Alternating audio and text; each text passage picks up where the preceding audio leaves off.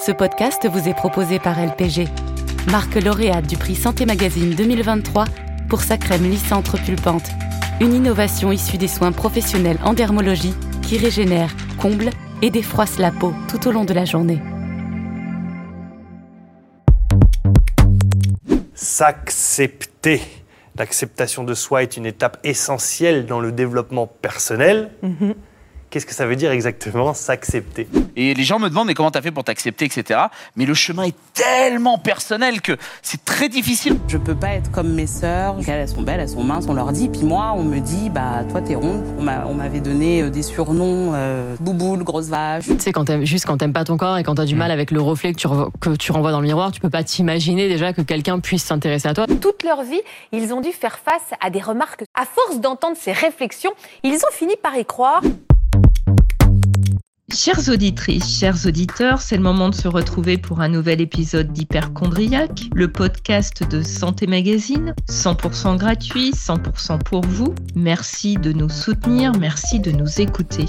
Ce mois-ci, nous allons parler d'acceptation. Il faudrait pouvoir s'aimer comme on est, s'accepter avec ses rides, ses kilos en trop, un nez trop long ou encore des cheveux blancs. Il faudrait être bienveillant avec soi-même, arrêter de se juger, se pardonner ses erreurs, ses imperfections. Ce discours se heurte pourtant à la réalité. Un sondage réalisé début juin par l'IFOP pour un média de voyage sur le thème du summer body indique que près d'un Français sur deux dit ne pas aimer son corps.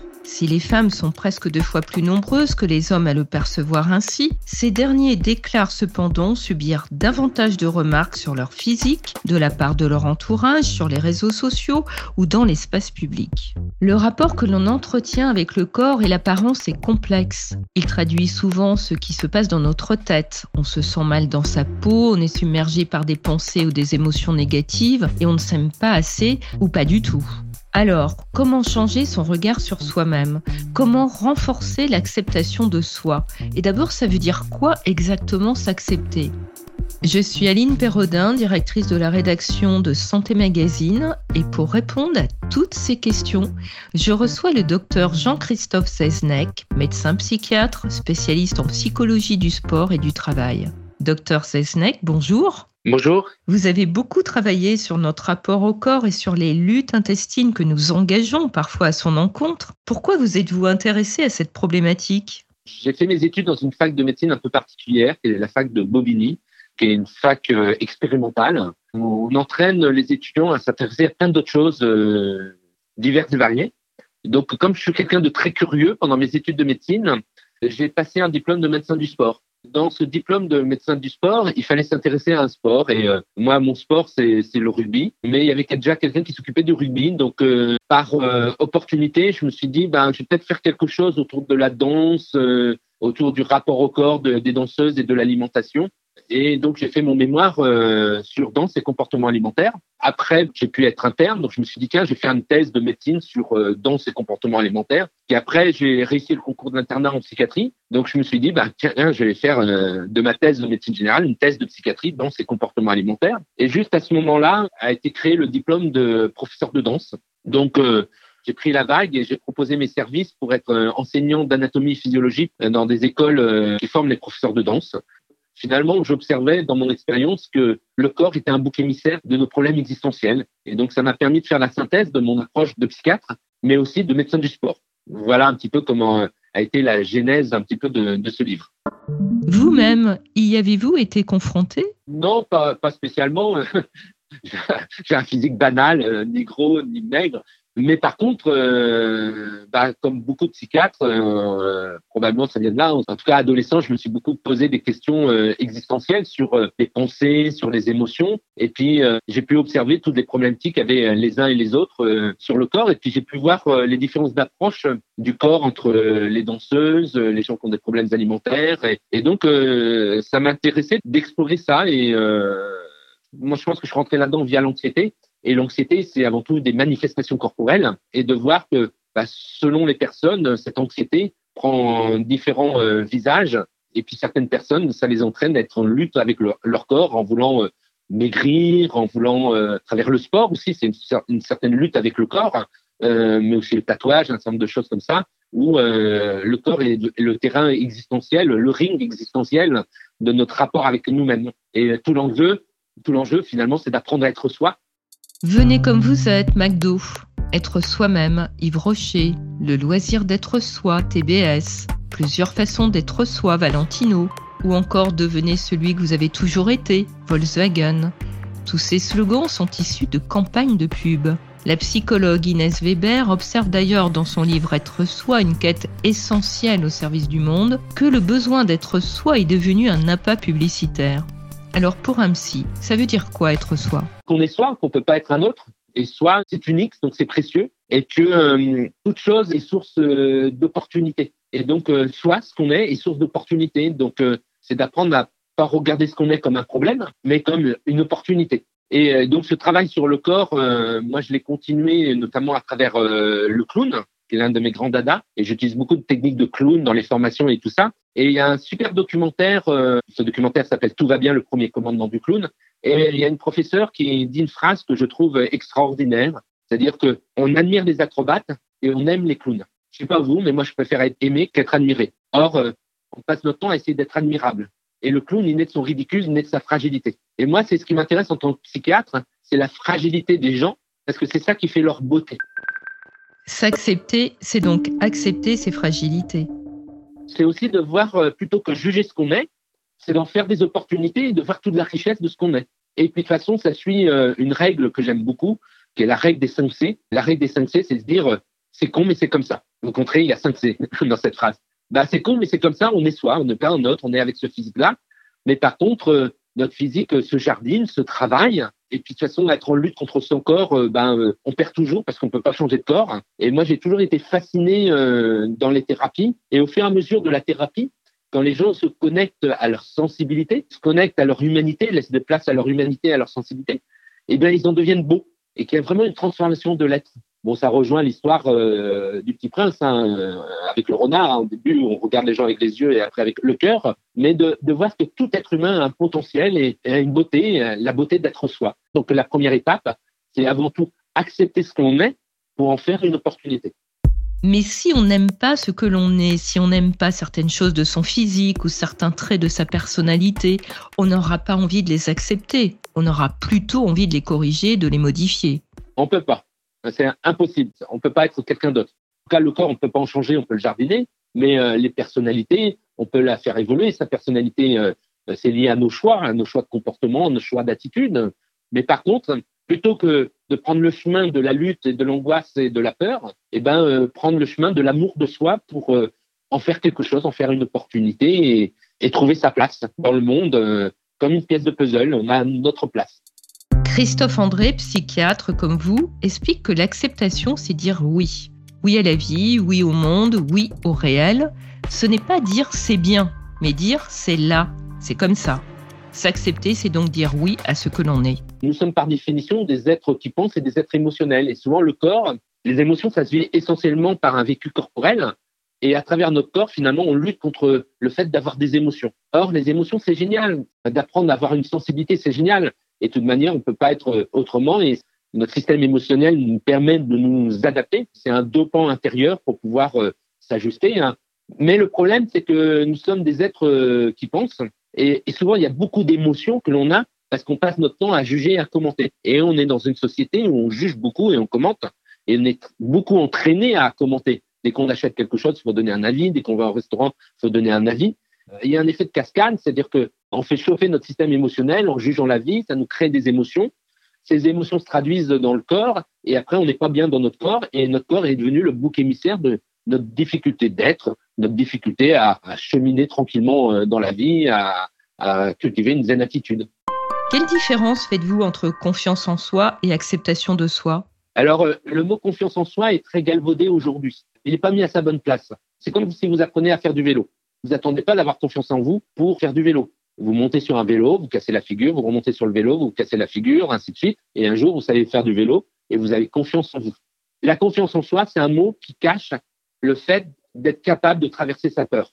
Et notamment, on a peur d'être soi, on peut avoir peur du regard des autres, parce qu'on se raconte des histoires sur ce que les autres euh, peuvent se raconter sur nous. Et en fait, ils se racontent des choses beaucoup plus banales qu'on imagine. Or, si on est dans l'acceptation, eh ben, euh, il n'y a plus de problème de confiance en soi. On, vit juste. C'est pour ça qu'en thérapie acte, c'est une thérapie de l'acceptation et de l'engagement. hein. C'est ça la thérapie acte. La métaphore de la thérapie acte, c'est le surf. Euh, c'est de dire que la vie, c'est comme des vagues. On ne sait pas quelle vague va nous arriver. Les émotions, c'est comme des vagues. On ne sait pas quelle vague va nous arriver. Si on lutte contre les vagues, on boit la tasse. Si on veut comprendre pourquoi il y a des vagues, on peut faire des tests jusqu'à la fin de sa vie. Le surfeur, il choisit la vague qu'il veut prendre et puis il reste concentré sur sa vague. S'il pense à la vague suivante, eh ben, il se casse la figure. Il n'est plus dans le présent. Et puis s'il se lance pas dans la vie, dans la mer, à surfer des vagues, il finit comme Brice de Nice, coincé sur la plage. Et de voir comment je peux la négocier, comment je peux la surfer. Et puis comme le surfeur, ben, de temps en temps, il chute. La chute, ça fait partie de la vie parce qu'on apprend en tombant. Donc il faut pas avoir peur de tomber et devenir adulte, c'est savoir traverser sa peur. Donc c'est ça la confiance en soi, c'est de savoir traverser la peur pour oser être soi et accepter ce qu'on est et pouvoir trouver l'opportunité de ce qu'on est. Quelle est l'importance de cette acceptation pour son bien-être mental et émotionnel? Qu'est-ce que cela nous apporte de mieux s'accepter? Est-ce que vraiment c'est une étape essentielle vers le bonheur, comme on peut le lire dans des ouvrages de développement personnel? Oui, c'est essentiel parce que ça permet l'action. En thérapie acte, on utilise beaucoup de métaphores. Et une métaphore que j'ai inventée, c'est de dire euh, la vie, c'est comme jouer au foot. Si on veut jouer au foot, il faut être sur le terrain. Si on commande le match, on est dans les gradins. Et c'est pas dans les gradins qu'on marque beaucoup de buts. Or, euh, on est souvent dans les gradins de sa vie et on oublie d'être sur le terrain de sa vie. Et accepter ce qu'on est, accepter son environnement, ça permet d'être plus sur le terrain de sa vie. Alors justement, comment être davantage sur le terrain de sa vie? Comment renforcer cette acceptation de soi? Déjà, je vais vous proposer un petit exercice. Euh, Est-ce qu'il y a un aliment que vous détestez? Hmm, Je réfléchis, un aliment que je déteste. Il n'y en a pas beaucoup, hein. Disons, ah oui, la cervelle. J'en ai goûté à différents moments de ma vie, surtout jeune, et vraiment, je n'aime pas ça. Est-ce que parce que vous aimez pas la cervelle, c'est un aliment qui a pas de valeur? Non, bien sûr. C'est juste pas à votre goût. Eh bien, vous ne pouvez pas être au goût de tout le monde. Mais c'est pas pour ça que vous manquez de valeur. Or, euh, le piège, c'est que pour se rassurer, euh, des fois, on se raconte d'histoires qu'il faudrait qu'on plaise à tout le monde. Et c'est pas grave s'il y a des gens qui ne soient pas au goût de certaines personnes. Donc, pas de lutter pour essayer d'avoir l'air et de plaire à tout le monde. Euh, c'est pas possible. On est comme une pièce de puzzle. Il faut trouver les pièces avec lesquelles on s'assemble. Donc, déjà, une première étape, c'est d'accepter de, de reconnaître sa valeur et de reconnaître que cette valeur, ce que l'on est, ne peut pas être au goût de tout le monde. Donc, euh, de sortir d'une lutte. Jardiner, c'est aussi trouver son chemin son chemin pour trouver sa place, le travail qui fonctionne bien avec nous, les amis avec qui ça fonctionne bien avec nous, et de se recentrer euh, sur soi. Et puis essayer de travailler à être cohérent avec soi-même. Que voulez-vous dire par travailler à être cohérent avec soi-même? Je vais vous donner un exemple. Si je suis tendu à l'intérieur de moi et que je trouve ça désagréable d'être tendu avec moi, fumer, boire, manger, ça marche très bien pour soulager. Ou se droguer, ça marche très bien. Mais ça marche très bien dans l'instant. Je prends une cigarette, hop, ça m'apaise, je retourne au travail, je suis tendu, mais le risque, c'est que je recommence. Je me remets à fumer, et ainsi de suite. Et donc, je rentre dans une addiction, dans une fausse bonne solution pour pouvoir m'apaiser. Si je laisse de la place à l'inconfort qui est à l'intérieur de moi, et que je me concentre à avoir des actions qui sont cohérentes avec moi-même, eh ben, euh, j'ai plus de chances de jardiner un, un bien-être. Pour être cohérent avec soi-même, il faut donc apprendre à se connaître. Oui, d'être cohérent avec soi, de savoir ce qui compte pour soi. Donc, on peut apprendre à observer, premier exercice, dans les choix que je fais, est-ce que je me rapproche de ce qui compte pour moi ou est-ce que je m'éloigne de ce qui compte pour moi? Autrefois, j'avais un cabinet qui était au deuxième étage. Le premier exercice que je proposais aux gens, c'est de observer est-ce qu'ils prenaient l'ascenseur ou l'escalier. Il y avait déjà un choix. Et peu importe le choix, je leur demandais de prendre conscience s'ils étaient cohérents avec eux-mêmes dans leur choix. Donc là, il y a un travail d'observation. Le premier travail en thérapie c'est développer la capacité d'observation. Or, euh, notre regard est très pollué, très parasité par nos jugements. Donc, c'est de savoir observer, premièrement. Deuxièmement, savoir faire un choix. Et troisièmement, regarder si notre choix fonctionne en fonction de ce qui compte pour soi. À l'opposé, vous avez des gens qui sont dans le résultat. Et le résultat est source d'anxiété. Parce que penser à gagner, ça fait penser que peut-être on va perdre.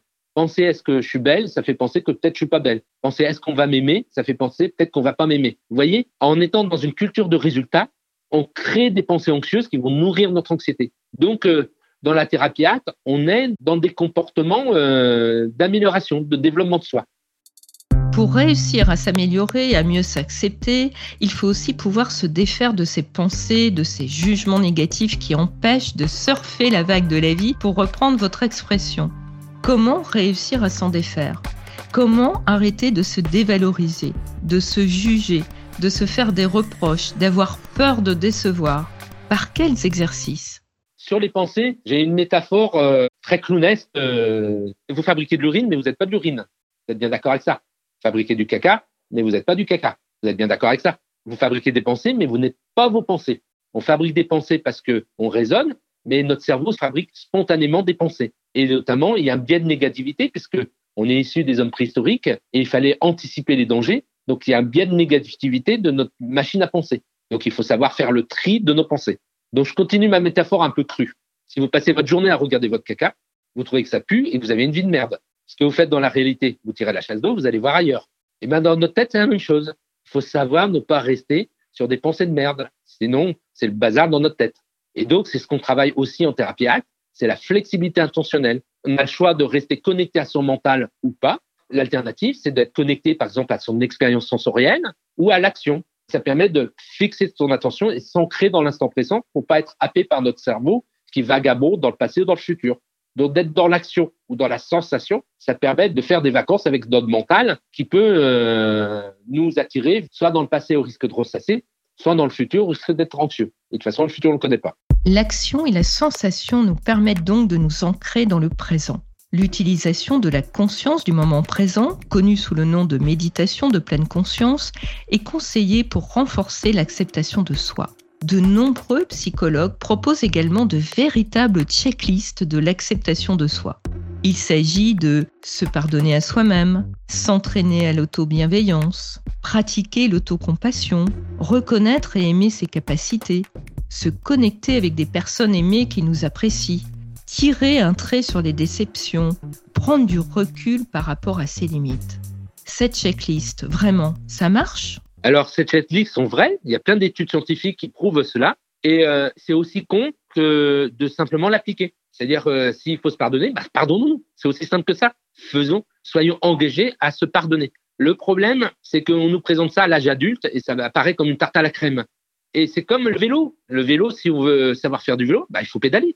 Mais si vous dites ça à quelqu'un qui n'a jamais appris à faire du vélo, il dit bah, Vous êtes bien gentil de, de pédaler, mais c'est pas aussi simple que ça. Parce que ça nécessite un apprentissage. Ce qui parasite à l'âge adulte, c'est qu'on se met à penser qu'on est dans le commentaire au lieu d'agir. Mais c'est aussi simple que d'appliquer toutes ces règles. Moi, c'est ce que j'applique dans mon quotidien spontanément et, et j'ai de la mansuétude, j'ai de la compassion, j'ai tout ce que vous racontez. Le faire tout simplement, s'y entraîner au quotidien, c'est ce que vous nous dites.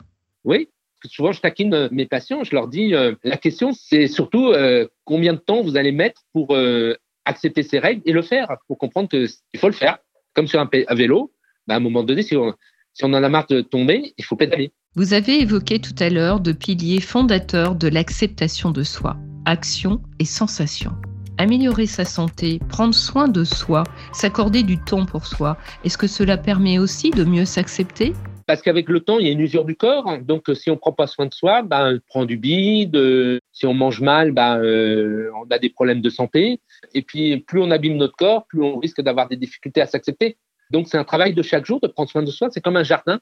C'est comme le jardinage. C'est tous les jours, on va arracher une mauvaise herbe, on va planter une graine. Et puis, les plantes vont peut-être pas pousser au, à l'endroit où on souhaiterait, mais c'est un travail de chaque jour pour entretenir le jardin et le, le voir se développer, évoluer. Et c'est un équilibre entre l'action de la nature et notre action. Plus je vieillis, plus je suis cet aphorisme qui dit que un vieux, c'est un jeune qui se demande ce qui s'est passé. Donc, il y a toujours un, travail d'acceptation de l'épreuve de l'âge. La difficulté, c'est qu'on est dans une société de consommation. On voudrait avoir tout tout cuit. On est dans une revendication de soi, une revendication du bonheur, sans vouloir faire toujours l'effort. Jardiner, prendre soin de soi, ça demande un effort. Ça demande de chaque jour de faire ce qu'il faut. Après, c'est chacun de choisir. On est libre. Si euh, je fais pas attention à mon alimentation, en ayant une alimentation qui répond vraiment à mes besoins, eh ben j'aurai des problèmes de santé plus tard. Après, je suis libre de ça. hein. Tout dépend de ce que je veux plus tard et euh, les risques que je suis, dont je suis prêt à assumer. Bien manger, faire du sport, laisser passer ses pensées négatives, de nombreux comportements et plusieurs disciplines nous aident à mieux nous accepter. Mais tout cela, vous l'avez souligné, cela demande un effort et cela prend du temps. Dans la vie de tous les jours, est-ce vraiment possible? Oui, oui, comme on se lave les dents. Par exemple, euh, la cohérence cardiaque, qui est- la respiration ventrale, c'est comme euh, le brossage de dents. hein. C'est à faire deux à trois fois par jour. Ça traite pas, ça guérit pas l'anxiété. Mais si on apprend à avoir une respiration ventrale, eh ben, on diminue le risque d'anxiété. Toutes ces choses-là, ça ne me demande pas de jus de cerveau parce que je les ai automatisées. Naturellement, je respire avec mon ventre. Naturellement, j'écoute euh, ma faim. Bon, il y a des choses, je suis pas parfait, il y a des choses où j'ai besoin de m'améliorer. Je sais que j'ai amélioré, par exemple, la vitesse à laquelle je mange. Je sais que j'ai amélioré mon activité physique, mais j'ai fait des changements récents pour euh, améliorer ça et trouver un compromis entre mes besoins et les nécessités, hein, parce que on n'est pas dans un idéal, hein, c'est un compromis. Donc il faut trouver le chemin pour trouver l'équilibre. C'est pas faire savoir faire quelque chose parfaitement, parce que ça n'existe pas. C'est trouver le compromis entre ce qui est possible de faire, nos conditions de vie et nos besoins. Il y a des gens, euh, ils peuvent pas euh, s'asseoir pour méditer, euh, c'est insupportable pour eux. Mais euh, si finalement, quand on fait du jardin, qu'on jardine, on est concentré, on est bien là, ben finalement, c'est peut-être comme ça les anciens méditaient en faisant du jardin ou en allant à la pêche. Vous voyez, chacun peut décliner des principes à sa manière. Y a-t-il des différences entre les hommes et les femmes? Non, je pense pas que les besoins de santé sont les mêmes pour les hommes et les, les femmes. Et puis, je crois qu'aujourd'hui, il faut sortir de cette différenciation homme-femme. Il faut parler d'être humain. Mais euh, probablement, quand on avance en âge, faut être plus persévérant. On peut ne pas aimer son corps ou certains aspects de son caractère. Est-ce que les solutions sont les mêmes dans les deux cas? C'est comment trouver des opportunités avec notre corps, avec notre être, avec euh, notre caractère pour en faire quelque chose. Et puis d'être gentil, d'être bienveillant avec soi-même, avec de la mansuétude, c'est-à-dire que on apprend en se trompant. Donc, euh, vive le fait de se tromper plutôt que de se flageller parce qu'on se trompe ou d'imaginer ce que vont penser les autres.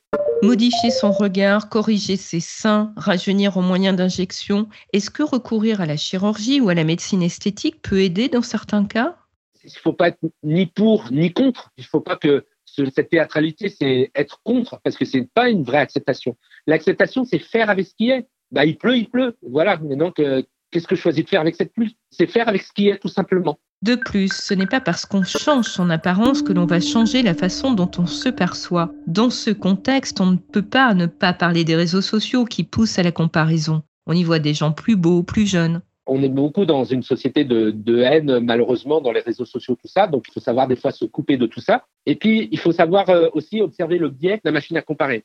L'image que je donne très souvent, c'est de dire que on compare la vitrine des autres avec euh, notre arrière-cuisine. Donc, forcément, on est perdant. Donc, il faut prendre conscience qu'on ne compare pas exactement la même chose. Sur les réseaux sociaux, personne va euh, afficher ses erreurs.